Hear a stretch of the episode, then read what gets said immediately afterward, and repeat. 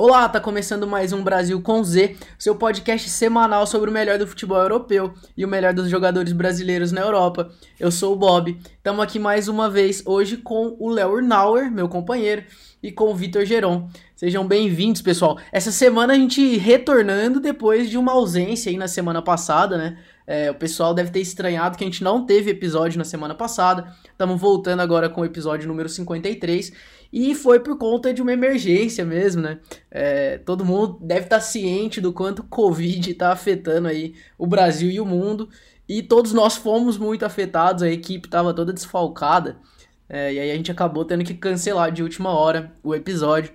Então fica o pedido de desculpas, né? É, pelo episódio cancelado aí no último momento. E enfim, bem-vindos aí, Léo, Vitor. É, quiserem dar um oi aí. E já, já vou pedir também para vocês introduzirem os assuntos de hoje.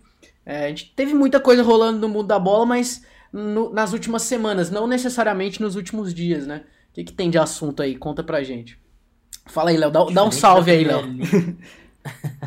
e aí, pessoal, tudo bem? Bom estar de volta. Diferente da Premier League, a gente cancela os episódios quando o pessoal está infectado pela Covid. Né? A Premier League é, manda jogar, não interessa. Se tem 11 jogadores, é para é pro jogo acontecer, né? Então a gente vai falar de Premier League hoje, vai falar muito de mercado de transferências, né? Que eu acho que é o, é o grande assunto, muitas movimentações é, legais rolando. E daí o resto eu deixo pro, pro Vitor aí, pra ele, ele falar um pouquinho também. E aí, gente, bem-vindo de volta, né? O Bob também, que eu não, eu não peguei Covid, né? Então eu posso dizer que eu sou, sou tá 100% aí desde o início da temporada e sempre que o treinador pede, eu tô disponível.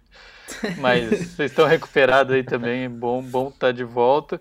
Então, é, como o Léo falou, né, é, tem muito assunto, acho que na Premier League, né, que foi o grande, é, quem que mais deu notícia aí essa semana, né, envolvendo os brasileiros, mas tem também, né, o Real e Barcelona, né, Barcelona virou freguês, né, do Real, parece. O Vinícius Júnior continua destruindo.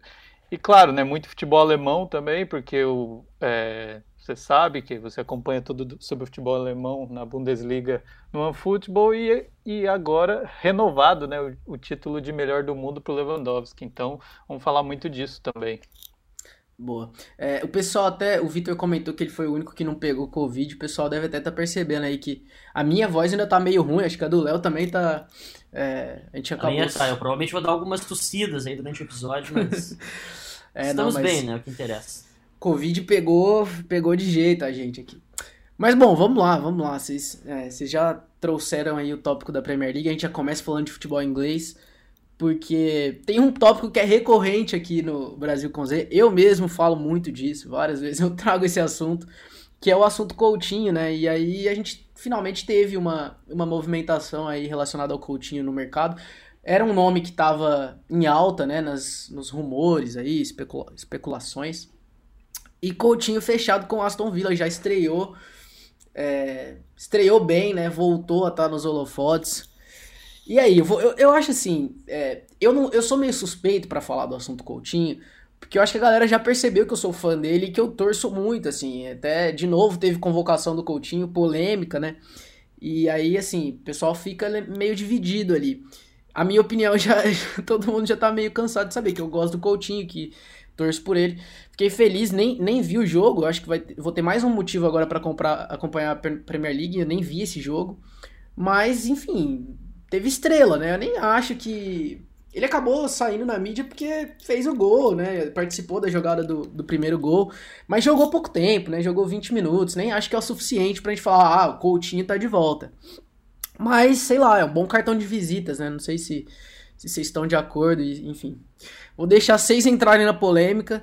Eu gosto do Coutinho voltando a aparecer, eu gosto dele tendo chance na, na seleção apesar de entender também as críticas, né? Muita gente aí falando de Claudinho, enfim. Mas vamos começar com o assunto Coutinho. Vou deixar a polêmica pra vocês aí. O, o, o que começar primeiro é o que tá mais afim de polêmica. Vamos ver quem. Vou deixar pro Vitor começar, ele. É mais quietinho, é o mais quietinho de nós. Não, eu, eu, acho que assim, a gente já tinha discutido, como você bem falou, essa do Coutinho antes da transferência e esse cenário, né, que apareceu com o Coutinho, era o que eu acho que a gente concordou o melhor para ele voltar para a Premier League, para um time que é óbvio que nesse momento ele não nem teria espaço, né, nesse, no Manchester City, Liverpool e tal. É, ele volta para um time que briga ali na, na, no meio da tabela, que ele vai ser, vai ter, ter a chance, né, de voltar a ser protagonista. Um lugar é... onde ele é amigo do técnico. É, então. Aí, aí, a questão é que no meio disso tudo teve a convocação, né? E a convocação, que é aquilo, eu não teria convocado, acho que a maioria é, uhum. não chamaria o Coutinho, mas conhecendo o Tite como a gente já conhece, é, é meio natural que ele convocasse o Coutinho. Porque... É a mesma coisa que ele fez da última vez, né, Vitor? Já tinha Sim. convocado o Coutinho e já foi polêmico da última vez, né? É, o. Olha, o gente, Tite... eu tenho uma. Vai Pode lá, Vitor, finaliza que depois eu. Não, é que eu tenho uma opinião um pouco mais impopular sobre isso, assim. Eu até não acho que o, o tanto o problema da convocação seja o Coutinho em si, porque Cara, todo mundo sabe que o Coutinho não tá fazendo. não vem de boas temporadas, ele tá embaixo e tudo mais, mas ele ainda assim é um cara com um hype muito grande pelo fato de que ele foi o melhor parceiro do Neymar nesses, nesses anos de seleção, né? Eu acho que isso é inegável. Sim. E o Coutinho foi, na minha opinião, se não foi o melhor, foi um dos melhores jogadores do Brasil na Copa de 2018. Então, acho que o Tite tem a esperança de resgatar dele, é uma confiança, né? O, todo técnico tem aquele jogador de confiança, um cara que ele quer apostar. Eu acho que esse cara é, do, é, é o Coutinho. O que eu achei mais estranho nessa convocação da seleção brasileira foi a presença do Everton Ribeiro, por exemplo, que até está vivendo aí, não está num casamento muito bom com a torcida do Flamengo, né? É... Mas assim, de resto, até a própria presença do Gerson, que é um cara que tem jogado inclusive um pouco mais à frente no Olympique de Marseille, não tem jogado como volante. Então, eu, acho que a presença do Coutinho não, não foi o que me incomodou tanto. É, eu acho que ele está tentando resgatar o futebol dele, eu acho que o ambiente Premier League está fazendo bem para ele, obviamente. Né? O cara já entrou, participou de dois gols em apenas 20 minutos. É, eu acho que mais é a questão da, dessa aposta, assim, não sei se eu, se eu consegui me fazer claro. Sim. O, o Vitor não convocaria, quero saber quem queria convocar. Ah, então. É, eu acho que igual o próprio Claudinho, né? Eu acho que foi bem, é um que merecia talvez é. uma chance, mas, mas isso que o Léo falou do Everton Ribeiro, eu acho que é, é, também ilustra um pouco do pensamento do Tite com relação ao Coutinho, porque o Everton Ribeiro realmente não vive o melhor dos momentos no Flamengo, mas ele foi convocado recentemente e foi até titular. Então, assim, o, o, Tite avalia muito o desempenho do jogador com ele, né? Assim, na seleção, que já tá rendeu. Errado. É, e daí se você, se você volta para o Coutinho e se lembra da última Copa, de fato, assim, do, é, pouco que o Brasil produziu, assim, ainda foi com o Coutinho, principalmente no início ali. Então, acho que ele é, é mais isso, assim, é, o Tite demora muito tempo, acho, para pegar uma confiança, assim, ao ponto do cara ser praticamente intocável, vamos dizer, né? E como a gente falou, entrando em ano de Copa, é pouco provável que ele faça alguma experiência nova, algum jogador que não, não tenha sido chamado ainda. E esses que ele gosta, cara, até o pessoal brinca que daqui a pouco vai pintar o Renato Augusto, né? E não acho possível, não. É, pelo amor. Eu sou fã do Renato Augusto, já aviso. Aquela caça de bola. É. Cara, eu entre, acho que entre ele e o Everton Ribeiro, eu iria de Renato Augusto também. Eu acho que o grande problema, tá, é que o Tite, ele às vezes, ele parece treinar a seleção como se fosse um clube, né? E são menos jogos, é, são campeonatos de tiro curto, e às vezes tu tem que fazer adaptações que são um pouco mais rápidas, né? É. Mesmo com essa gestão de grupos sendo um, um, algo muito importante para o Tite e para a seleção, é, eu acho que assim, a gente tem que ter duas diretrizes para a Copa do Mundo. Um é não tomar gol, a gente tem que ser um time que não tome gol. A gente viu como a França se é, foi bem por ter uma defesa forte na Copa de 2018 e acaba que as defesas fortes sempre se dão bem nessas situações é, de mata-mata, enfim, essas competições mais curtas, né? E, e, eu acho que a outra diretriz é ele saber muito julgar o momento desses jogadores de ataque da seleção na Copa, entendeu? Se o Rafinha tiver no momento ruim, o Anthony estiver bem entrando, cara, coloca ele, né? Foi um episódio que a gente teve muito é, semelhante na, na, parecido assim do, com o Douglas Costa em 2018, né? Que tava bem, o William tava mal e o Tite demorava muito para entender assim que, que, a, equipe melhorava com o Douglas Costa. Então eu espero mais isso. Eu acho que o grupo já está praticamente fechado. Acho que a gente tem uma boa seleção. Para nós, para mim, assim, eu não, não vejo nenhuma outra seleção com um time melhor que o do Brasil. Acho que a França tá parelha e o resto é pior. Então, assim, acho que a gente tem que ter esperança, mas o Tite tem que saber lidar um pouco melhor com essa, com essa gestão de grupo, assim, tentando colocar os melhores que estão em melhor momento. Eu acho que tem uma coisa, Léo, nisso que você tá falando, que, que, que eu acho muito interessante, acho faz todo sentido, que é isso da gestão, a diferença entre uma gestão de clube e de seleção, né? E, cara, é, essa frequência de jogos que é muito menor, muda tudo. Não adianta, pô, em setembro você convocou um cara e o cara já não tava tão bem. Aí você vai convocar pro cara jogar em março, é, pô, são seis meses depois, cara, não, sabe? É, se o cara já não tava bem lá em setembro, não adianta. Eu, eu tô falando especificamente do Everton Ribeiro, por exemplo. O Coutinho eu entendo que é um caso à parte. É, agora o Everton Ribeiro para mim não tem o que justifique, porque o cara não tá legal no clube, a torcida não tá de bem com ele. É, o Coutinho é, é, o caso que vocês citaram. Na última Copa jogou bem, então é, a esperança do Tite é de é, fazer com que esse cara se recupere. É, e, ele já teve grandes momentos com o Tite. O Everton Ribeiro não. E eu acho que os dois se encaixam ali na mesma situação, né? São dois jogadores que ele tá meio que tentando recuperar. Então, o próprio Gerson, talvez, porque é um cara que não tá num grande momento, né? Então eu acho que ele tinha que equilibrar melhor isso, sabe? Traz o Coutinho, ou o Everton Ribeiro, que seja, aí vai dar preferência dele. A minha preferência é o Coutinho. Mas traz uma pessoa, traz um cara nessa condição de tentar recuperar. E aí traz um outro cara que tá jogando bem, né? O, que é o, o próprio exemplo do Claudinho que a gente deu aqui, sabe? Porque senão é foda, o cara vai trazer três para tentar recuperar e o cara que tá arrebentando não vai ser chamado. É, acho é. que gera, gera até uma insatisfação, um sentimento de injustiça, né? Você fala, pô, não adianta, não tem o que eu faça, eu vou jogar bola pra caramba e não vou ser lembrado, porque ele vai continuar tentando recuperar os outros. Mas enfim. É, e só para fechar, não, eu queria falar que eu acho que também tem um impacto o fato do Brasil ter passado muito fácil pelas eliminatórias e não enfrentar né, mais os times europeus. Até agora tem uma possibilidade de um amistoso com a Inglaterra, que seria interessante. Eu acho que tem poucos jogos daqueles que, sabe, um jogo que... grande que um jogador desequilibra e daí de repente fala, pô, agora não tem mais como não chamar um cara que, uhum. sei lá, contra a França jogou muito e tal. Como você fica, o Brasil ganha basicamente todos os jogos, mesmo quando não joga tão bem, jogando com os mesmos adversários na América do Sul, é, é natural que o Tite também fique com aquilo. É natural não, né? Mas é uma coisa dele, assim, eu acho de ficar, ah, esses são os caras que nos momentos melhores já renderam, tal, eu confio neles, eu vou com eles, entendeu? Não, e não teve nenhum desafio que, não... que realmente colocasse esses caras à prova, né? Também, é. Complicado. É, a gente ainda no assunto é, selecionáveis aí, mas também dentro de, de futebol inglês, é, teve dois caras do Liverpool que foram bem, né, no último fim de semana. O Léo tá aqui hoje pra.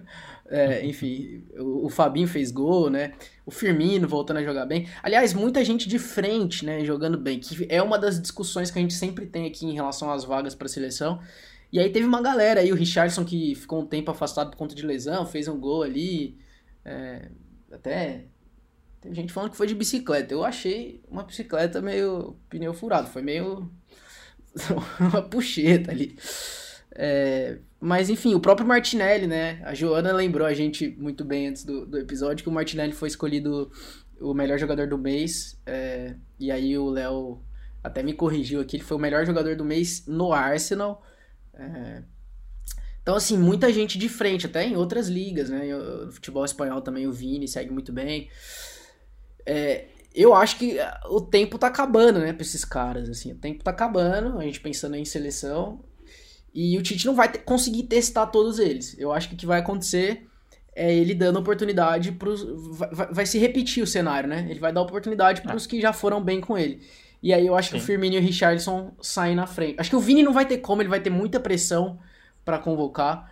Mas o Richardson e o Firmino saem na frente, né? Porque são caras que, que já jogaram muito com Não, ele. Enfim. O Vinícius Júnior já tá com uma pressão muito forte é, para ser titular, inclusive, da seleção, né? Pois é. então é. ele deixar o Vinícius Júnior de fora da Copa ia ser um absurdo. E, e eu vejo assim que é, muita gente às vezes né, tem a impressão de que o Tite tem uma birra com o Vinícius Júnior. Eu tenho essa impressão. a gente olha ele jogando. pois é, mas o que a explicação que eu já ouvi de, algum, de algumas pessoas, de alguns jornalistas que acompanham mais o dia a dia da seleção, e daqui a pouco conversa com o Tite, tem informações privilegiadas, é que o Tite ele quer um jogador nesse lado de campo que ele ajude um pouco mais no momento defensivo também, que ele consiga ser aquele cara que feche mais linha, né, que, é, que contribua, né? Então, é, dentro da lógica do Tite, não supor que ele jogasse com o Vinícius Júnior, ele teria que deslocar o Neymar para jogar com uma espécie de camisa 10 ali num esquema, sei lá, num 4-2-3-1. Né? Vinícius Júnior jogando aberto pela esquerda, o Neymar no meio e o Rafinha no outro lado, e mais o centroavante. Dessa turma aí, pouca gente marca, né? O Fred já não é também o jogador mais combativo que existe. Então, quem que. Como é que tu consegue é, acomodar todo mundo na equipe? Né? Então teria que daqui a pouco o Vinícius Júnior ele conseguir ser um jogador um pouco mais combativo, né? Ajudar é, mais atrás. Então, não sei, eu acho que não faz sentido, eu acho que a adaptação tem que ocorrer em volta do Vinícius Júnior. Eu acho que o Neymar é. e o Vinícius Júnior tem que ser titulares da seleção e o resto que, que se vire, entendeu? Bota o Jesus é, centroavante que... e deixa ele marcando lá no meio de campo. É, o propriamente joga com o Neymar como um cara mais avançado, o Rafinha de um lado, o Vinícius do outro, o Paquetá sendo um terceiro homem de meia que chega mais à frente, ele como Eu gosto dessa opção. um pouco mais de profundidade, é. né? Eu acho que tem ideias assim, né? Mas não pode, eu acho que que, que não dá chance para o Vinícius Júnior ser titular, né? Eu acho que... É, eu acho que você falou exatamente isso, assim, porque a pressão é tão grande que chegou no ponto que é, o Vinícius Júnior tem que jogar e o Tite, se ele quiser mudar, vai ter que mudar os outros, entendeu? Como uhum. você falou, você quer um cara de marcação que troque o. Tira o Fred põe o Fabinho, sei lá. É, eu acho que vai, vai passar meio que por aí se as coisas continuarem como estão, né? Porque o Vinícius está jogando muito, assim. Então, é, imagina como seria para o Tite um, um, jogo da seleção, seja em Copa ou mesmo no Brasil em eliminatório, que, que o Vini esteja no banco no começo do jogo. 10 é, minutos 0 a 0 vai começar a pedir Vinícius Júnior e tal. É muita pressão. Então eu acho que é por aí. E daí, é, até no, nesse ponto que o Bob tocou, né? Porque a gente estava falando dos jogadores da Premier League, eu acho que passa por isso mesmo. O, a boa fase do Vinícius. É, e esse estilo de jogo do Tite já um pouco mais, mais consolidado, não vejo possibilidade, por exemplo, o Martinelli atropelar Também. e chegar na seleção. Acho que já era, é pensar na outra Copa, se ele quiser. Se sobrar alguém, são esses que já foram mesmo, é o Richarlison, é o Firmino, é, mas eu acho que vai passar um pouco também assim, se o Tite vai fazer alguma adaptação, porque, de fato, se ele quiser mais marcação e considerando que já tem o Vinícius Júnior e o Neymar titulares, Aí acho que sobra até menos espaço para esses jogadores que são mais assim de área, né? De repente. Talvez ele ponha mais gente no meio campo, não sei. Eu vou escalar meu time, Vitor. É o seguinte, é, não, não funcionou até então centroavante. Então, para os próximos jogos, eu faria o seguinte: o teste com Venho gostando do Fred, tá? Venho gostando do Fred. Eu que critiquei o Fred aqui, o Léo sempre defende o Fred. Realmente é, é, tem sido importante na seleção. Mas no momento eu ia sacar o Fred, porque eu quero testar o, o Casemiro e o Fabinho juntos. Dois jogadores é, que têm mais essa característica de combater. E nunca foram testados juntos na seleção. Eu acho que é, a gente precisava ver os dois juntos para ver o que, que ia acontecer. E aí a gente tem essa possibilidade de deixar ali à frente os, os caras mais soltos, né? O próprio Vinícius com menos obrigação, obrigações é, defensivas, enfim. Então eu ia cravar os dois volantes de marcação ali. O Paquetá ainda jogando também como terceiro homem de meio. E aí o Neymar de falso 9, que eu acho que foi o que o Léo sugeriu. Aí de um lado Rafinha, do outro lado Vini. Para mim isso daí é um timaço, velho. Não tem o que falar, entendeu?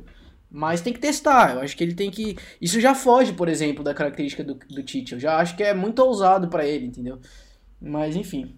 É, eu é... acho que seria até um time bem. É, nem tão ousado assim, né? Seria um time. É, pois é, não tá, é, mas para ele eu acho... acho. tá. Eu acho que o time da Copa, né, não é o time que eu escalaria, mas depois o time da Copa vai ser Alisson, Daniel Alves, Éder Militão e Marquinhos e Alexandre na esquerda.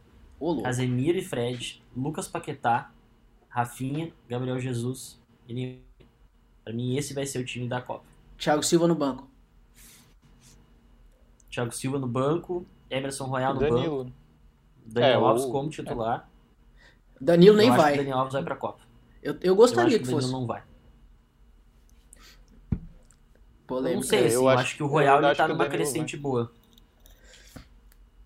Deu até, deu até polê... deu tanta polêmica que a galera até. até os lateral nós estamos discutindo agora.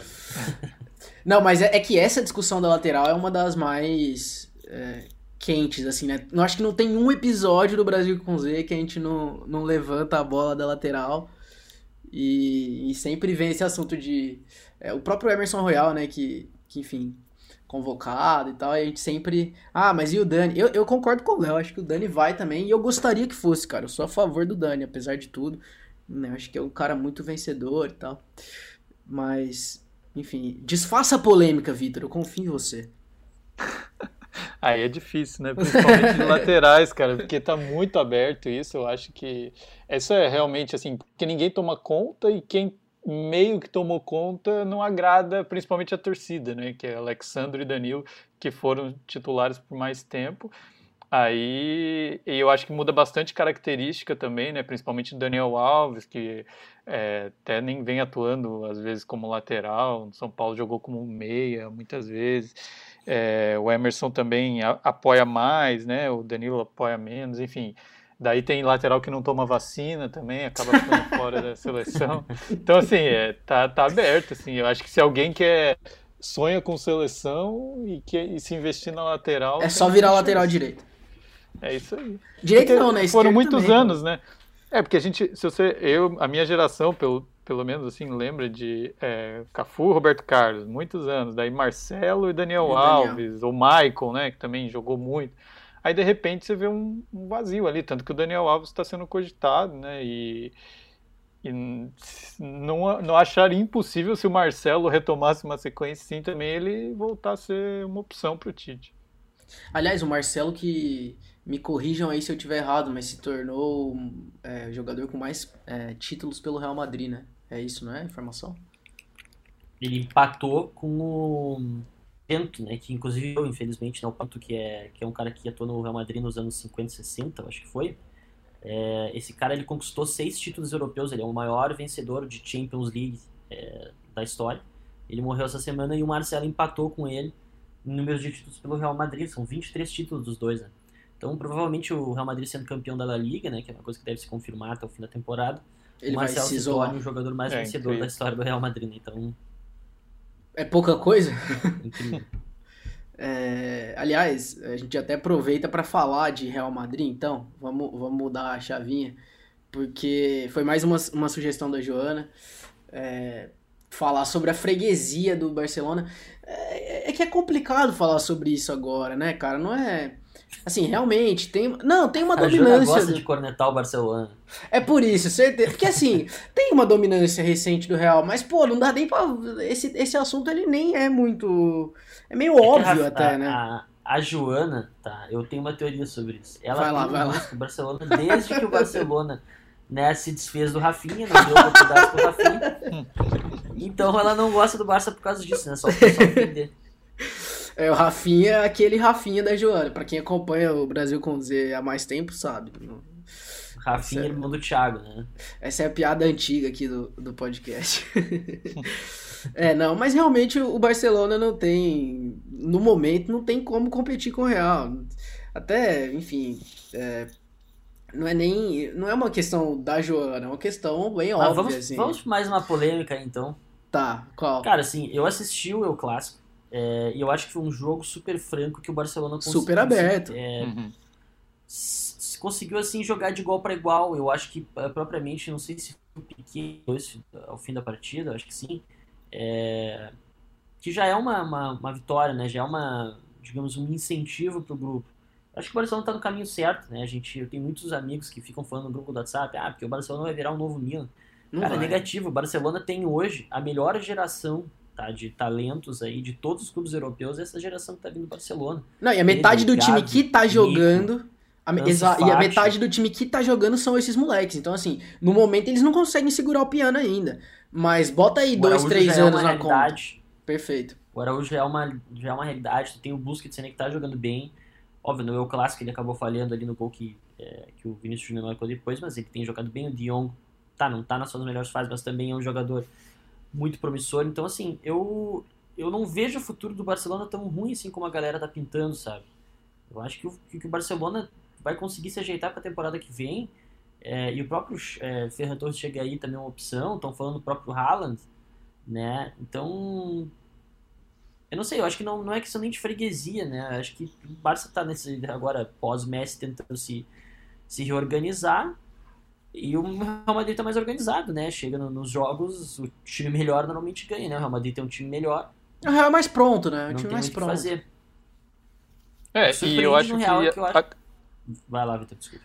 Não, não, eu- é, desculpa cortar até. Eu ia só falar que é, essa questão do El Clássico é bem que você falou. Primeiro que só o fato de ser equilibrado, pensando no momento do Barcelona, é, tá- bom, assim, é óbvio que é ruim perder um clássico e tal, mas fazer um jogo nesse momento de igual para igual com com o Real Madrid, eu acho que tá, de, tá até superior ao que a gente esperava, né, do Barcelona nessa reestruturação.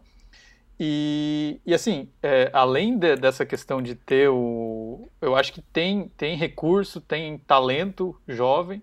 É, agora a gente até tem uma notícia de hoje, né? A gente está gravando na quinta-feira, o Dembélé é um dos, dos que deve sair. A gente ainda viu o Barcelona é, mexendo muito né, nesses jogadores que estavam encostados, que não tinha espaço, daí Coutinho sai foi o um deles, Coutinho, é, abrindo espaço. Então é uma reconstrução ainda em andamento mas é, quando você tem uma base forte, quando é, o Barcelona ainda é uma marca, está num momento ruim, mas é uma marca muito forte, né? Então, de repente, quando você tenta trazer jogadores, igual comentou o Haaland e tal, são jogadores que ainda olham para o Barcelona com uma perspectiva de um, um clube que briga por título europeu e tal, um clube grande, mas essa temporada, de fato, é atípica, assim, eu também acho que é uma leva um tempinho, mas as próximas temporadas já deve estar mais equilibrado e mais forte, brigando ali mais, mais em cima na tabela no espanhol, né? Pelo menos. Boa. É, uma, uma pergunta do outro lado. Uma pergunta no real. O Rodrigo tá pegando o bonde do Vini? Porque assim, eu vejo o Rodrigo como é, repetindo os passos do Vini, assim. A gente viu a oscilação do Vini, a gente comentou muito isso aqui, né, em outros episódios, o que era normal até. E aí a gente vê que agora ele finalmente tá tendo uma temporada de muito destaque. É, só que o Rodrigo tá aparecendo, né? Apareceu nesses últimos jogos, né? Na Supercopa da Espanha. Apareceu aí no- nos dois jogos, na verdade. E eu tenho a sensação de que o Rodrigo vai ser na temporada que vem o que o Vini tá sendo nessa, assim, vai, sabe, realmente vai tem aquele an- um aninho ali de diferença. É, o Vini te- chegou, se destacou até, aí depois caiu um pouco, é, todo mundo né, ficou meio ali em dúvida do que que seria. O Rodrigo a mesma coisa, logo que chegou, né, pô, chamou muita atenção, aparecendo, fazendo gols, e aí ele deu aquela oscilada. E eu boto fé assim nele para a próxima temporada. Não tô, não é, não tô cravando, até porque continuam os dois sendo muito jovens.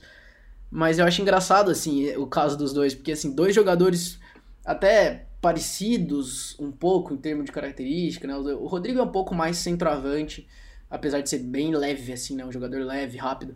Mas os dois, eu acho muito parecida assim a história dos dois, né? Os dois muito novinhos, vêm pro Real, aí o Rodrigo um pouquinho de tempo depois. Aí os dois têm essa oscilação, e aí o Vini agora numa temporada muito boa, que eu acho que vai ser o que vai acabar se espelhando, né, com o Rodrigo na temporada que vem. Eu tô viajando, ou, ou sei lá, vocês enxergam parecido, assim. Eu, eu sempre acho parecida a trajetória dos dois no Real, sabe? Eu não acho que o Vinícius Júnior vai, que o Rodrigo vai ser um jogador do nível do Vinícius Júnior. Assim, eu acho que eles estão em patamares um pouco diferentes. Eu acho que o Rodrigo é um grande jogador. Não, tam- isso, isso sim, eu acho o Vini superior também, até em, poten- em termos de potencial. Acho que ele chega mais longe. Mas, enfim, concluo. Eu acho que ele não vai traçar um, um caminho parecido. É, o que eu vejo é que o Rodrigo ele é um cara que ele não tem a- essa, esse tanto ímpeto do Vinícius Júnior de ir pra cima, de, de drible, de É. velocidade. É, ele, é um, ele é um jogador que ele é aquele, aquele ponta mais meio campista. Né? Tanto que se tu for ver as próprias estatísticas dele, ele dá muito mais assistência no Real Madrid do que faz gol. Né? O, o- o gol do Modric agora na, na final da Supercopa da Espanha foi uma, uma grande jogada do Rodrigo. Então, assim, eu acho que ele é interessante, acho que ele é um jogador muito bom, né? E vai marcar também uma era no Real Madrid. Acho que ele vai virar titular é, numa sequência das próximas temporadas. Mas eu ainda acho que o Vinícius Júnior tem mais potencial que ele. né? São jogadores um pouco diferentes. Eu acho que tem aquele espaço é, na, na direita ali é, do Real Madrid. O titular é o Benzema no meio, o Vinícius Júnior do outro lado. O Asensio, por enquanto, é o titular, mas também não tem jogado tão bem assim. né? Então, acho que o Rodrigo conseguindo uma boa sequência, ele pode sim é, alçar voos maiores. né? Por enquanto, ele é um, um reserva de luxo. Me ajuda, Vitor. Não, eu ia falar. Pior que eu concordo, assim, um pouco com o Léo, no sentido também, acho que ele tá um passo atrás do Vinícius, por uma questão de estilo de jogo também, que o Vinícius ele já chama mais atenção por ser esse cara do drible que vai para cima, é, na velocidade e tal. O Rodrigo já é, ele tem isso também, mas ele pensa mais o jogo. Eu imagino que eles vão evoluir e vão ficar um pouco mais diferentes, até quando eles não forem mais tão jovens, né? Porque é natural que com 20 anos todo mundo corre e tal, tem força física. Então acho que o Rodrigo é um pouco diferente, mas é, é, é essa questão do Real Madrid é legal, assim, porque de fato tem essa vaga que seria o terceiro jogador ali do ataque, né? Porque no momento o Vinícius e o Benzema incontestáveis. Daí você tem um cara que é, eu acho que você se beneficia disso também, igual o Rodrigo, sabe? Dele não ter o peso de desequilibrar, tal. Você já tem os protagonistas ali e mesmo no jogo isso se reflete, né? Porque quando você tem a preocupação com o Vinícius, com o Benzema, é natural que um cara que chega do outro lado com uma outra característica acaba uma bola ou outra vai sobrar e você começa a se envolver ali, você vai criando entrosamento, é, você se beneficia disso também, né, quando você enfrenta os outros times. Então acho que o Rodrigo está sabendo aproveitar bem esse momento. Acho que tem o Vinícius ali também meio como um escudo, né, porque as atenções ficam mais voltadas para ele e ele vai se desenvolvendo também. Como o Léo falou, eu não sei se, é, que patamar vai chegar assim na carreira o Rodrigo, mas de fato é, ele vai cavando espaço no Real Madrid, que a gente estava falando agora há pouco do Marcelo, dá muito espaço para brasileiro também, né? A gente já tem o Militão na defesa, tem o Casemiro já há mais tempo, o Marcelo nem, nem fala. Eu acho que ele, é, você que tem uma trajetória vitoriosa num, num, clube que é o maior campeão de Champions League da história, já é muita coisa, né? Então acho que ele tá, tá muito bem lá. Resumo da obra, ninguém quis me ajudar. Eu, eu tava querendo dizer aqui que a temporada que vem vai ser a temporada do Rodrigo, que o moleque vai voar. E se esse cara tudo aí de, ah, tem espaço dele, não, né, não. Né, né. mas tá bom. É, Na temporada que vem, tá bom, é, desculpa. Mas eu quero estar tá aqui no Brasil com o Z no fim da temporada que vem, quando o Rodrigo voar, eu falar, aí, ó, Léo, você falou que o moleque era nada disso, tal, tal. Não, brincadeira. É... eu queria. Vocês têm mais algum ponto sobre futebol espanhol? Podemos passar para a Bundesliga, falar um pouco do Levo. O Levo, mere... o Levo não é brasileiro, né? A gente tem que falar de Brasil. Tem que falar, não, mas o foco do, do programa é falar sobre brasileiros. É, mas a gente tem que falar do The Best também, né? Que rolou essa semana um pouquinho. Dá, uma, dá uma moralzinha pro Leva, porque tem até aquele, aquele, aquela informação lá de que desde 2017, né? Que ninguém ganhava duas vezes seguidas. E o Leva ganhou aí, acho que de forma justa, né? Acho que todo mundo concorda com isso. Vocês querem uma polêmica, então? Quero, você sempre vem com Querem boas polêmica, polêmicas. Opa. Então tá, é o seguinte. O Lewandowski ele não é melhor nem do Bayern de Munique. é o Quanto Neuer? mais o The Kimmich. Não, melhor é o Kimmich. Tá melhor bom. é o Kimmich. Kimmich, boa. Assista os jogos do Bayern, o melhor jogador do Bayern é o Kimmich, na minha opinião. É, só não gosta de vacina. Não gosta de vacina, né? Não, é que, é que o Vitor assim, trouxe né, essa parte. Eu acho, eu acho o Lewandowski um, um grande centroavante, mas é, eu não sei assim, eu acho que o, que o Benzema, por exemplo, jogou mais que ele na temporada passada, ao total. Vai falar do Salah, quer ver? Ah, nos últimos seis meses, o próprio Salah, né? É, mas, mas aí tem uma questão que eu acho que é, né, essas premiações sempre vão envolver assim, polêmica e tal mas a premiação da FIFA é para a temporada europeia, né? É, o fato de você entregar o prêmio em janeiro deixa margem para essas questões, tipo o Salah, fica muito fresco na memória o que o Salah fez é. É, nos últimos seis meses, mas a FIFA já pega esses votos em novembro. É eu acho isso uma... porque... eu acho isso errado, inclusive, Vitor. Desculpa te interromper, mas por que que faz isso só agora? Então, sabe, faz é. no final da temporada. Que palhaçada. Meu. Então, tá, eu acho que fica mas, estranho. Mas, assim, se tu tivesse que eleger um melhor jogador da temporada 2020-2021, foi o Messi. Lewandowski ele tem o número de gols é, assim, né, que foram muitos, mas ele foi campeão da Bundesliga, né, que, convenhamos, o Bayern seria campeão sem ou com Lewandowski, tá, o cara bateu recordes e tudo mais. É, o, momen mas, o momento crucial é, da Champions, o... ele nem tava jogando, né, ele tava machucado. É. Nem tava jogando, pois né, é. Eu, como eu falei, isso não é uma opinião que só eu tenho. Quem acompanha o Bayern de Munique, muitas pessoas, né? Acho que não é a maioria, acho que eu sou minoria nessa opinião, mas muita gente vai dizer que o melhor jogador do Bayern é o Kimmich, né? O Messi na temporada passada. Ele conseguiu com aquele time todo capenga do Barcelona ser campeão da Copa do Rei, né? Foi campeão da Copa América, teve é, um destaque muito grande, principalmente nos últimos seis meses, né? E, e, e, assim, eu acho que ficou muito sem dono esse prêmio da FIFA, né? se a gente for jogar, olhar para a temporada passada. Não tinha muito alguém que fosse uma unanimidade. Acho que tá, tem o Messi, tinha o Lewandowski, meio que qualquer um dos dois poderia ser eleito. Eu concordo. É, acho que deram pro Lewandowski muito por uma questão assim também de, né, premiar assim a carreira do cara, né, que tá aí há tanto tempo marcando tantos gols e, Uhum. e, e da- na própria bola de ouro ele foi preterido, né, muita gente criticou, então é, é- essa é a minha opinião, né. Não, mas eu concordo, eu passada concordo. E, e concordo, inclusive, com o fato de que, se for pegar nos últimos seis meses, o que é né, a temporada atual, o nome é o Salah também. Concordo com isso também. É, só que ao, ao mesmo tempo, assim, como é uma votação que totalmente subjetiva, você pode até falar, ó, você tem que levar em conta a temporada 2020-2021. Mas os caras não. cara- é, É, eles votam em quem eles quiserem e é natural que o que tá mais. Igual é, o Salah é um bom exemplo. A gente.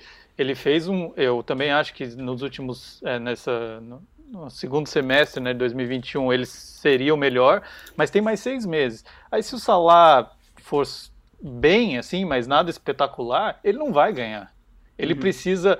Ele precisa manter esse mesmo nível e mais, quando chegar mais perto da votação, que já vai ser a temporada seguinte, ele vai ter que estar voando ainda, porque senão não vota. Isso é nele. foda, isso é complicado. Ou seja, muito provavelmente ele não vai ganhar o próximo. É, Caso ele não mantenha. E a gente tem o problema do Liverpool que o Léo, que o Léo sempre traz, né? Que é um time que dificilmente vai aguentar a temporada inteira em, em altíssimo nível, por conta da questão do elenco. Eu, eu queria só trazer um ponto também que tem a ver com o que o Victor falou. É, que, pô, beleza, a FIFA pede ali pra você avaliar a temporada passada, mas o cara nunca consegue sair dessa subjetividade. E tem inclusive o seguinte, né? Quem vota ne- no prêmio da FIFA são os técnicos e os capitães das, das seleções. Aí você vai ver também é, voto do Deschamps, né? Que é o técnico da França. Ele votou em três franceses, né? O cara votou no Benzema, É. no Kanté e no, e não sei lá, e, e não sei mais quem. Então, assim, é, o Messi, o Messi votou no Neymar, né? Porque é amigo dele. Então, isso daí também então, é complicado. nem eles levam tão a sério, parece. né? Exato. E, e eu acho. é, só mais um ponto, assim, eu nem sei como que vai ser a próxima eleição do The Best, mas se a gente pensar que tem a Copa no fim do ano, né? Uhum. Se a FIFA não mudar o esquema, basicamente vai chegar na, na Copa com já definido, a gente não vai saber quem é, e depois a gente vai saber em janeiro quem foi o melhor da temporada passada. Logo depois da Copa, sem conta- Exato. considerar a Copa. Sem considerar a Copa. Então imagina um negócio. Ah, um- bagunça é, do um caramba. Messi, por exemplo, é eleito e daí a Argentina cai na primeira fase, ele não joga nada. Vai ficar um negócio que Chato. de fato é, não tem nada a ver uma coisa com a outra, mas vai ficar difícil, né? De, de você separar uma coisa da outra. Enfim. Pra mim, a solução é a FIFA fazer a, elei- a escolha antes, é, a votação e etc. E anunciar antes, pô. Anuncia antes da É. Copa. né? Porque senão vai dar É, eu merda. vou dizer que um outro, um outro cara que eu poderia ter, ter sido justo, né, como o melhor do mundo é o Kanté.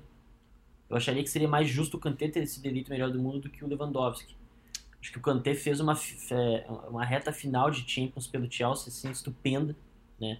Se eu não me engano, tá, ele foi eleito melhor jogador dos, dos últimos seis jogos do Chelsea na Champions, ele foi eleito melhor jogador em cinco. Depois vocês confirmam essa informação, mas é um dado, né, É. que olha, tirando Cristiano Ronaldo e Messi, eu nu- nunca tinha visto um negócio desse. E nem sei se Cristiano Ronaldo e Messi tiveram isso já na carreira, então é, ele de repente merecia. Eu acho que o Lewandowski ficou muito. Ah, né, Não tem nessa quem, vamos- que- Não, e, É. só para essa questão da votação que, o- que o Léo falou também, nesse esquema que é que você vota no, no seu amigo e naturalmente você vai sempre votar mais em atacantes, fica muito difícil para quem joga em outra posição ser eleito, né? O Kanté porque- até teve muito voto, mas é, é- é difícil mesmo. É, porque daí você pega uns, é, essas seleções menores, gente que você nem conhece lá, os caras vão votar em Messi, Lewandowski e tal, não vão votar num jogador de meio campo, é complicado. Tá. Vamos falar rapidinho de Premier League então. O que, que você quer na Premier League? hoje Você tem, quer falar do. hoje tem jogo. Olha ele Hoje falando do jogo. Hoje tem jogo. Provavelmente quando o pessoal estiver escutando o nosso episódio, né, o jogo já esteja rolando, ou já tenha até acabado, né? Essa é a segunda partida da semifinal da, da Carabao Cup. Né, que primeiro jogo Liverpool e Arsenal foi 0x0 em Enfield e hoje teremos o segundo jogo no Emirates. E eu tô com uma pulguinha atrás da orelha que o Arsenal vai aprontar um crimezinho hoje.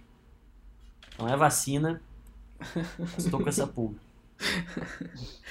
Tá, ele tá preocupado. episódio. Ele tá preocupado, preocupado. Com, com o Liverpool dele. Aliás, até que você aproveitou para falar do, do jogo de hoje, tem, tem, tem Copa na Espanha hoje também, né? Tem Copa do Rei, é, tanto Real quanto o Barcelona jogam hoje.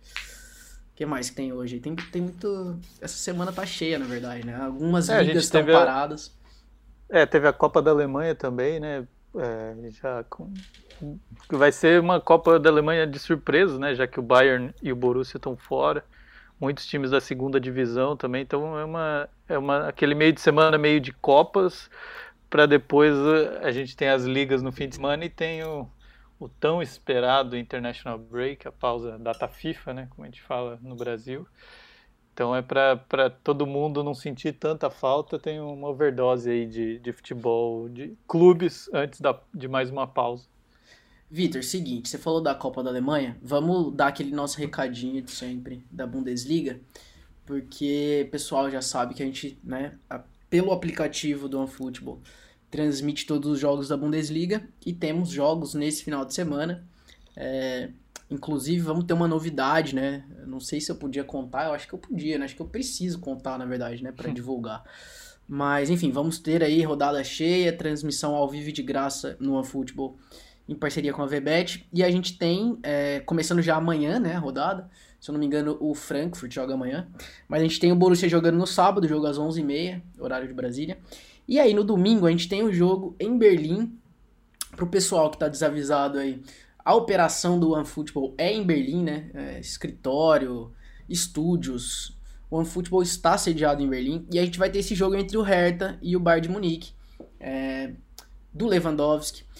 No domingo, 3 e meia da tarde, é, 1 e meia da tarde, perdão, no horário de Brasília, 5 e meia da tarde no horário da Alemanha, e estaremos lá no estádio, é, cobertura do OneFootball de dentro do Estádio Olímpico de Berlim. Então a transmissão vai rolar normalmente, né, com o Dudu Monsanto e o Gerd, e o Gerd Wenzel, e estaremos lá, a gente vai entrar no intervalo, mostrar todo lá o clima. Não deve ter muita gente, né, por conta das restrições de Covid, mas, enfim, te trazendo cada vez mais para dentro do campo, sentindo as emoções é, do campeonato alemão. Então fica aí o convite mais do que nunca, né, para o pessoal acompanhar. É, vai estar tá lá de pertinho, trazendo a cobertura perto, do jogo. Perto do melhor do mundo, inclusive, né? Pois é. Estamos torcendo para conseguir uma, uma entrevistinha com é, ele lá, quem né? sabe consegue falar com o homem. Né? Mas eu ia só destacar, Bob, mas é, assim, nessa sexta você falou que tem já começa a rodada da, da Bundesliga. Mas é, a gente também vai transmitir um clássico do, da Zweite Bundesliga, né, que é a segunda lembrado. divisão. Hamburgo e São Paulo, que é, muito um, é um clássico muito Local. quente aqui na Alemanha, dos principais. E o Hamburgo está em quarto, São Paulo é o líder da, da, segunda divisão. Os dois vêm de classificação, inclusive na Copa da Alemanha, né? Os dois estão na quarta de, nas quartas de final. São Paulo, inclusive, eliminou o Borussia Dortmund. Então, um jogão também. As, é, no Brasil, 14h30 de, dessa sexta-feira, então é imperdível. E no domingo, antes de Hertha e Bayern, a gente tem, transmissão em português de RB Leipzig e Wolfsburg às 11h30, então é um domingão cheio, assim, para não, não desgrudar da, da Bundesliga. Boa. Aliás, é, o Vitor trouxe aí muito bem lembrado. Inclusive, é, destaque realmente, gente, para o jogo da, da segundona, porque dois clubes gigantes na Alemanha, né? Clássico lá de Hamburgo, vale realmente a pena acompanhar. É, galera que estiver trabalhando aí na sexta-feira, pô, deixa o celular de lado ali. É, já, já, duas horas da tarde já dá pra estar tá naquele esquema ali, né? No alt tab. Sextou, né? Ah, já sextou. E, enfim, e pode ser que tenhamos ou eu ou o Vitor no domingo, é, lá no, no Estádio Olímpico, por conta do meu do, do Covid, né? Eu ainda tô fazendo os testes aqui, vamos ver se eu vou estar disponível. Caso eu não esteja, vai estar o Vitor lá. Então, assim, você que gosta de nos escutar, vai estar nos assistindo lá. A gente vai entrar no intervalo, né? Ou eu ou o Vitor. Vamos descobrir ainda no fim dessa semana. É, mais um motivo para você ficar ligado aí. Façam suas apostas. Se vai o Bob, se vai o Vitor. e é isso. Fica aí o recado. O que mais de, de futebol alemão? O que mais de leva? Ou a gente passa para mercado? Acho que mercado. mercado, né? eu acho, Porque... Vamos, vamos de mercado, vou fazer só o seguinte, então. Quantos gols que o Lewandowski faz no domingo aí? É, quem, quem acertar, eu dou. Ou eu ouvido, a gente dá um abraço nele lá e fala. ó, Tá aí. Ou nenhum. O Léo vai falar nenhum, porque o Léo cornetou ele hoje. Falou que o. Não, eu acho que ele vai fazer. Vai fazer três gols. Aí, O Léo vai falar que o Kimmich vai A fazer zaga do três Hertha gols. é mamãe, né? É. Ah, o Hertha tá numa temporada terrível, mas eu aposto em dois gols do Lewandowski, pra ser diferente. Vai passar em branco o Léo. Que isso. Depois vai ter que falar na cara dele, hein? Que você achou que ele ia fazer gol. E... Eu quero falar, eu quero perguntar pra ele porque ele não tá fazendo dancinha no TikTok mais, cara. Porque é, antes rendia lá no TikTok, ele era famoso lá, e aí faz um tempo que ele não tá fazendo dancinha mais. Mas, eu- enfim. Mercado da bola. É, mercado da bola com. Ô, Léo, você- que é um cara ligado, né, no- nos Colorados, né, no Liverpool, no, no Internacional, né, não, é Não, li- segredo pra ninguém. Ligado eu não sou, eu sou torcedor do Internacional, não não, não sou ligado. tá bom. É que eu quis ser, eu não, quis mas ser é é discreto. verdade, não, não, não dá pra ser discreto quanto a esse tipo de coisa, que é o seguinte, é, eu estou onde eu estou, eu sou quem eu sou, definido pelo meu coloradismo, né? Não tem como Olha, escapar disso. eu achei Então, bonito, eu achei profundo.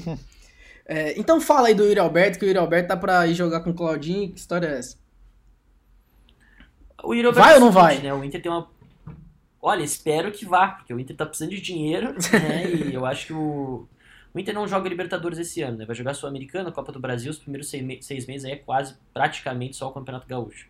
É, então a gente sabe que o Yuri Alberto é um cara muito valorizado, um cara de muito potencial, ele tem aí 20, 21 anos, é, e o Inter quer 20 milhões de euros para vender ele, né?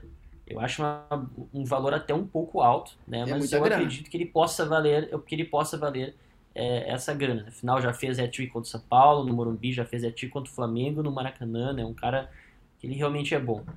É, e daí o Zenit chegou, diz que chegou com essa proposta, né, de 20 milhões de euros, e agora o Inter está tentando ver a melhor forma de pagamento. é, alguns jornalistas lá do Sul disseram que o Yuri não vê com muito bons olhos uma transferência para a Rússia, que ele preferia ir para um outro mercado, eu até entendo, né? Mas tá, por enquanto esse negócio está né, em evolução. A gente pode ter novidades hoje, durante o fim de semana também. É, mas eu, como Colorado, eu veria com bons olhos. Acho que o, o- o Inter conseguiu contratar esse Wesley Moraes. O Inter tá atrás também de pontas aí. Se especulou o Brian Rodrigues é, e o Ezequiel Barco, que os dois estão na MLS, né? São dois jogadores que também estão na, na- aí na, no radar do Flamengo. É, então acho que o Yuri Alberto. A, a grana viria, viria em, bom, em bom momento pro Inter, né? E seria um acréscimo também pro Zenit, né? Já com outros brasileiros, tem Claudinho e Malcolm jogando lá. Então não sei o que, que vocês acham, assim, talvez vocês possam dar uma, uma opinião um pouco mais imparcial sobre o Yuri Alberto, mas eu acho ele um cara de bastante potencial. Não, achei uma boa análise. Achei uma boa análise. Eu acho até o seguinte, assim. é, concordo com você que talvez ir pra Rússia, quando a gente pensa, né? Enfim, não é, um, não é o, o mercado mais valorizado, né? Pô, é a Rússia, né? Mas ao mesmo tempo, a gente chegou a ter Yuri Alberto especulado no Barcelona. Né? Eu acho demais. Eu acho que. A gente pega, por exemplo, não tô comparando o futebol dos dois, né? Mas a gente pega, por exemplo, o Arthur Cabral, que é um cara que tem se destacado muito, a gente fala muito dele aqui. É, ele, ele teve agora algumas especulações, tem até uma especulação aí de Corinthians, enfim. Mas teve gente imaginando ele dando um passo maior na carreira, porque ele saiu do Brasil, brilhou num clube pequeno, não vou nem dizer médio, é, na Europa. Mas eu acho que é, é um caminho um pouco mais natural, sabe? Se o Yuri Alberto vai para um Zenit e joga bem, naturalmente ele vai para um clube maior na sequência. Agora, um Barcelona logo de uma vez é complicado, até É. porque o cara não vai ter chance, né? Enfim. Cara, E como eu- você bem disse, é assim, uma ótima, é uma ótima pro Eu Inter. acho, né? eu acho que as pessoas, obviamente, veem muitos menos. Os jornalistas, todo mundo em geral, vê menos jogos do Inter do que eu vejo. Uhum. Eu acho que isso às vezes atrapalha a, a- a um pouco da avaliação. O Yuri Alberto, pra mim, ele é um cara de potencial pra jogar num grande clube da Europa. De Mas o problema que eu digo, dia- Léo, é ele ir, ele fazer isso direto, Direto, entendeu? É, ele sair direto pra um Barcelona. Eu acho mas que é aí que tá, complicado. mas aí que tá. Eu acho que, óbvio, sair direto pro Barcelona é complicado, mas eu não, eu não sei se, se rolou essa realmente essa negociação. O que eu fico pensando é que o André Curi tem uma entrada muito boa no Barcelona, que é o empresário do Yuri Alberto. A gente vê que o Barcelona tá precisando de um centroavante. Ofereceu. Eu não acho que o Barcelona se interessou realmente Aham. por ele, né? É, mas eu ainda acho também que o Zenit é um clube pequeno, é, com todo respeito ao que o Yuri Alberto pode atingir na carreira. Ele é um cara que chuta com as duas pernas, ele tem muita velocidade, tem uma característica que ele é um, um, um centroavante chato de marcar, porque ele bate em zagueiro. Ele é forte, né? ele é forte, então, ele é forte. Ele é forte. Ele tem uma outra coisa que é bastante importante, que ele tem passaporte europeu. Né? Então ele não ocupa vaga de estrangeiro. Não, você, tu tá rindo, mas é, mas é um fator super importante, né? Eu tô rindo do ah, nível ah, de detalhe, o, pô. Tô rindo do seu bom trabalho. Luiz, é, a gente tá todo dia na, na, na, labuta, né? O Luiz Soares, ele teve, a gente sabe, ele teve um problema para conseguir assinar com a Juventus por não ter passaporte europeu, né? Então, é, esse também é um fator que os clubes europeus acabam valorizando, né? Eu acho que, óbvio, o Yuri Alberto ele não surge como um Gabigol, ele não surge como é, o próprio Rodrigo Vinícius Júnior, mas ele é sim um cara que, que tem muito potencial, né? E aquela coisa, não estou criticando essa avaliação, mas o fato de eu como gaúcho, assim, os jogadores da dupla Grenal acabam ficando menos no radar da imprensa nacional por estarem no sul, né? Não estarem no, no, nos clubes ali principais do eixo, é, nos clubes do eixo. São Paulo. é. Eu vou fazer o seguinte, ô Vitor, eu vou te falar o que, que o Léo tá querendo dizer, eu vou traduzir. Ele tá querendo dizer que a temporada que vem não vai ser do Rodrigo, vai ser do Yuri Alberto. não, jamais. O Rodrigo joga muito mais que o Yuri Alberto, mas. Tô, eu tô brincando. Mas o Yuri Alberto é um cara que pode, pode ir bem. Tô, eu tô é, brincando. De repente. Tô, tô te Numa Champions, né, Léo? É, imaginando que o Zenit também ele aparece porque eu acho que só para diferenciar que o, o, Bob citou o Arthur Cabral, né? O Arthur Cabral busca um reposicionamento assim, até porque ele ainda sonha com a Copa, né? Uhum. Imagina, ele chegou Sim. a ser convocado. O, o Yuri Alberto é um cara que está fora do radar nesse momento, né? Assim, não, não vai, não é chamado para a seleção, mas de repente ele se posiciona ali, faz uma boa Champions League, é, se destaca. É, agora dá para ver que o Zenit tem a, é, tá sendo o Claudinho se adaptou muito rápido, né? Tá bem, tá, tá valorizado lá. De repente faz uma dupla lá, fica em evidência também, até consegue um, um clube maior aí sim para dar esse segundo passo na Europa e quem sabe entrar num radar de seleção aí pensando no mundial seguinte, né? Ô Vitor, até a questão do Arthur é justamente essa, né? Pelo menos pelo que eu vi assim, declarações até dele, se eu não me engano, é, a ideia é que uma ida, uma ida para o Corinthians, por exemplo, é, ele estaria mais próximo da seleção, né? O Tite é. poderia enxergar mais. Aliás, o Corinthians está montando um time master, né? Time de Corinthians e Fluminense, né? Mas enfim, é, vamos manter aqui. Lembrando que assim, a gente sempre fala de mercado, o intuito é priorizar os brasileiros envolvidos em especulações e etc, movimentações nos times da Europa. Quando a gente fala de brasileiro em time do Brasil é, priorizando também os que estão na Europa, né? Tem o próprio caso aí do, do Flamengo que está interessado no Cebolinha, né? Saiu isso daí. É, não seria uma negociação muito fácil, né? O Benfica não quer perder a grana que investiu. Um que já fechou, né? Teve semana passada aí o Neres, o David Neres fechando com, com o Shakhtar. Eu achei bem ruim essa, tá? Eu acho que... Não sei se foi consenso ali, a gente chegou a comentar um pouco, né? Essa, essa transferência. Mas eu achei furada essa daí, cara. Eu acho que o cara tá meio que se escondendo também na Ucrânia. Não, não gosto é, desse movimento, não. Eu acho um pouco decepcionante, assim, né? Pelo que a gente esperava do Neres, que chegou depois daquela Champions League incrível do Ajax, né? Você tá especulado em times maiores, assim, do que o Ajax hoje, né? Em, principalmente em questão econômica. Aí parece que ele dá um passo atrás indo pro pois é. Shakhtar, é. né? Apesar de ser um clube que é, os brasileiros, tem muito brasileiros, os brasileiros se adaptam bem, a gente sabe também que é, a gente já falou do Yuri Alberto na Rússia e, e vale também para o Shakhtar. Paga-se muito nesses clubes, né? É, ucranianos, russos, é, os caras ganham muito bem para jogar lá. Mas some. Então, é, é, mas aí eu hum. também acho que é um pouco essa questão de prioridade assim na carreira. Às vezes não achou um negócio ali, você faz uma transferência que você já ganha muita grana e vai ganhar mais uma grana e jogar de repente Champions League para tentar despontar de novo.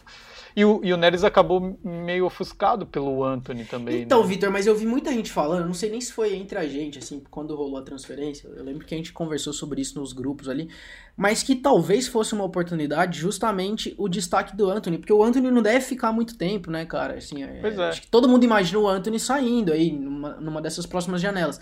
E aí ele podia voltar a ter destaque, talvez substituindo o Anthony. Mas, é. enfim. É, eu também não concordei, mas tentando assim entender né, os motivos também, mas eu acho que ainda é, tem muita questão financeira. Às vezes a gente, a gente só simplesmente analisa né, dentro de campo, não sabe empresário, família, como que estão ali na, no ouvido do jogador também.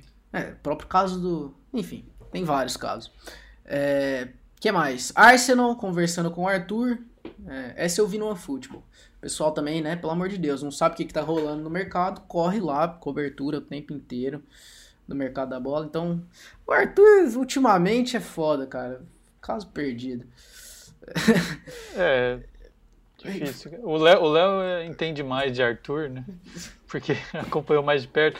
Mas eu acho que é, também não sei se assim, depois do, é, do momento do Arthur, se no Arsenal ele iria voltar a ser um jogador de destaque. Assim, ah, mas não sabe, ia, não. No, no, no, estilo de jogo dele, eu nem acho que combina tanto Nada com a ver. Premier League, com Arsenal. Meio estranho. É, eu acho que o Arthur, assim, ele surgiu pro futebol. Né, talvez o que eu, que eu vá falar seja. Na hora errada. Vocês acharem que eu tô errado. Não, não, não, não, não é nem isso, assim. Mas desde que o Neymar tinha surgido, né? Eu lembro de dois jogadores, né? Depois do Neymar, que conseguiram chamar os olhos. É, chamar os olhos não. Conseguiram. Saltaram aos olhos das pessoas como. Pô, aí tem um cara diferente. Que foi o Gabriel Jesus. Acho que quando ele sai do Palmeiras pro Manchester City, todo mundo ficou né, encantado. É né? um cara que é, foi um dos artilheiros de, de campeonato brasileiro, muito jovem, já foi camisa nova da seleção brasileira titular com 18 anos. Né? E o Arthur depois disso.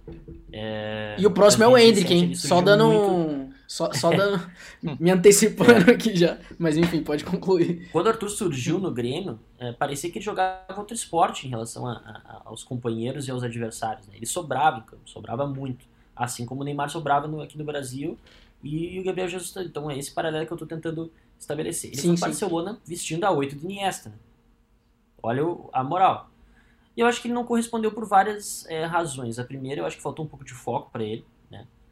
É, a segunda, eu acho que ele tem algumas dificuldades para um jogador de meio campo que prejudicam ele no cenário europeu. Ele não é um jogador muito é pouco intenso, ele né? não ele tem muita ele força. É pouco intenso. É pouco intenso jogando. Né? Ele continua sendo um cara com um passe tremendo. Ele melhorou a questão da chegada na área. Ele começou a chutar mais a gol. Ele melhorou como jogador de futebol desde que saiu do Grêmio. Mas ainda assim, para um cenário europeu, para ele jogar como é. camisa 8, né, esse segundo homem de meio campo, ele tem que se espelhar muito mais no, no melhorar algumas coisas que faltam para ele. Tem que se espelhar no Hinaldo, por exemplo, nos, na, nos tempos de Liverpool, né? No próprio Fred, né? Você, acho que você já, já trouxe no isso. O próprio Fred. Por que, que, por que, que o Tite é, pretere tanto os Brunos Guimarães, Gerson e tem o Fred? Gente, é, eu não estou defendendo o Fred titular da seleção brasileira. Eu também gostaria que tivesse um outro cara ali. Mas ele é titular do Manchester United e da seleção por algum motivo, Sim. né? Os técnicos não são loucos. O Manchester United já mudou de técnico quantas vezes aí, o Fred continua lá como titular, né? Eu acho que é, é, o Arthur ele tem que entender que se ele quiser estar tá num nível de seleção brasileira, que é o que a gente esperava dele, e a gente torce para que ele chegue, ele tem que melhorar algumas características de jogo. Por que, que ele não melhora? Daí eu não sei se é foco, se é falta de oportunidade. Eu acho que ele foi muito prejudicado por essa ida para a Juventus, porque quem pediu a contratação dele foi o, o Sarri, e o Sarri foi demitido logo depois veio o Pirlo, que gostava do gost... estilo de meio campista uhum. completamente diferente do que ele era. Colocava Perfeito. o Betancourt para jogar e não colocava o Arthur. E eu acho que no Arsenal talvez seja um movimento interessante, porque o Arteta é um cara que, que, que tem uma escola meio Guardiola, né? Arteta era auxiliar do Guardiola, ele gosta de um time com uma boa posse de bola, né? Então, eu não sei, eu acho que me parece ter um movimento interessante, né? O Arthur tá fazendo bem, eu acredito, né? Porque se ele quiser estar tá dentro de, essa, esse setor ali de meio campo do, do, do de segundo volante, tá em aberto, muitas vagas em aberto para a Copa. Que a gente sabe é que o que tem fechado é Lucas Paquetá, Casemiro, Fabinho e Fred. Esses quatro eu acho que estão garantidos. De resto, ninguém é de ninguém. E o Arthur também tá nesse bolo. Então se ele vai para um Arsenal, o David começa a jogar bem, acho que cresce a chance dele ir para a Copa. Então, para ele, eu tenho certeza que é melhor ir para o Arsenal. O que eu tenho escutado é que o, o Alegre não, tem não vai liberar o Arthur se não conseguir fechar com um, um, um substituto, né? E aparece o Zacaria do Borussia Mönchengladbach. É, então é, é toda uma novela que tá, tá, tá se desenhando aí para ele do Arthur pro Arsenal. Gostei da análise, achei boa. eu trouxe muitas informações, né? Tu viu que eu tô bastante não, achei, eu, eu, eu, achei, eu achei muito boa, gostei. Bom, é, é, um, é um jogador que eu, eu gosto, assim. Eu até comecei dando a notícia falando que era um caso perdido, mas eu acho que é porque me marca muito, talvez, a falta de motivação dele, né? E tem um pouco disso também no que você falou, né, Léo? Que é um cara que falta. Ele precisa ainda de uma adaptação, ele precisa adquirir algumas características, e a gente parece que não vê ele é, é, se movimentando para isso, assim. A gente não vê ele, pô, treinando. Aquela coisa de Cristiano Ronaldo mesmo, o cara treinando duas vezes mais do que os, os companheiros. A gente só vê, quando vê notícia do Arthur, é que ele tava embalada, é, acidente de carro, sei lá o que. Então, assim, enfim, não, não quero é, nem entrar nesse mérito extra-campo, tem... mas. Eu tô, tô, óbvio, a gente sempre se, se apega a alguns fatos, algumas estatísticas para conseguir justificar as nossas opiniões. Né? É, e para quem daqui a pouco gosta do Arthur e ainda faz muita campanha por ele na seleção e discorda do que eu tô falando, é, eu gosto do Arthur também. É, até tem uma história bem interessante que o, é, o, o, assessor de imprensa do Arthur, que é amigo pessoal dele, é meu amigo também. E eu, quando o Arthur tinha 16 anos, eu fiz uns DVDs do Arthur, de lance do Arthur. tá? Isso quando o Arthur tava jogando a base do Grêmio. Então eu acompanho a carreira dele desde muito cedo. E sempre, apesar de eu ser colorado, torci muito para ele, né? Mas a questão é, no Barcelona, nas temporadas que ele teve do Barcelona, vocês podem pegar as estatísticas, ele tem o site do Transfermarkt.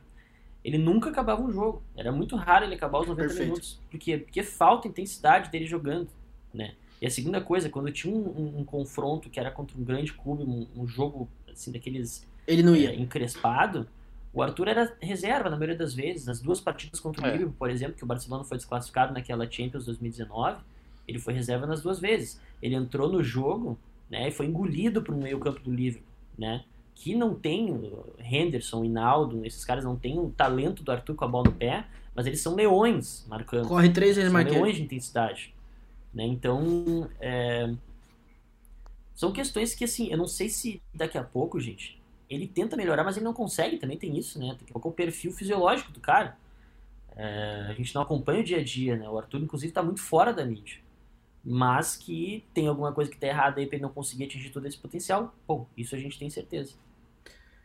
É, Vitor, para a gente fechar o episódio de hoje, é, muito se especulou né, sobre o Newcastle, porque pô, os caras agora estão ricos, e aí saiu agora que o, um brasileiro talvez esteja indo para lá, que foi o Diego Carlos, né? Mais um que a gente fala muito aqui, né? A gente entrou várias vezes na, na discussão aí da última vaga para zagueiro é, na seleção. E aí o Diego Carlos parece que pediu para deixar o Sevilha e tá indo pro Newcastle. É, é uma boa, né? Eu acho que talvez entre até. O Diego Carlos é um cara já caminhando para ser um zagueiro mais experiente, é. né? É, eu não sei se tem uma questão. A gente acabou de falar do caso do David Neres, né? Se tem uma questão financeira também, né? É, muito provavelmente, por conta de todo o cenário aí do Newcastle, novo rico e tal. Mas, enfim, é. mais um brasileiro aí envolvido em negociações. É, daí também aquela possibilidade de disputar uma Premier League, um, um clube que está investindo muito, né? Que pode vir a ser protagonista, sim, se toda se a expectativa se Pois é, tem, tem uma preocupação grande nessa temporada ainda, mas eu acho que também há um movimento assim.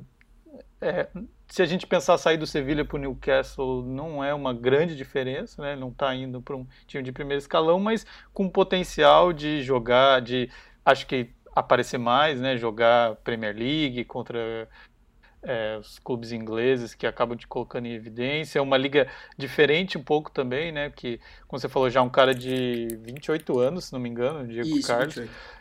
E daí você é, tem a possibilidade de, de enfrentar alguns dos principais centroavantes do mundo, não só quando joga de repente com o Real Madrid ou eventualmente o Barcelona, né, no momento melhor. Então acho que é um, é interessante e com certeza financeiramente também pesa nesse caso, né? Porque o Newcastle inflaciona um pouco o mercado. Todo mundo que vai negociar com o Newcastle sabe que eles têm Já dinheiro. Sabe. É, e daí pensando em comissões, em tudo que aquela composição que o jogador tem a receber, o clube não tem alternativa, porque precisa se reforçar e vai inflacionado mesmo, vai ter que contratar.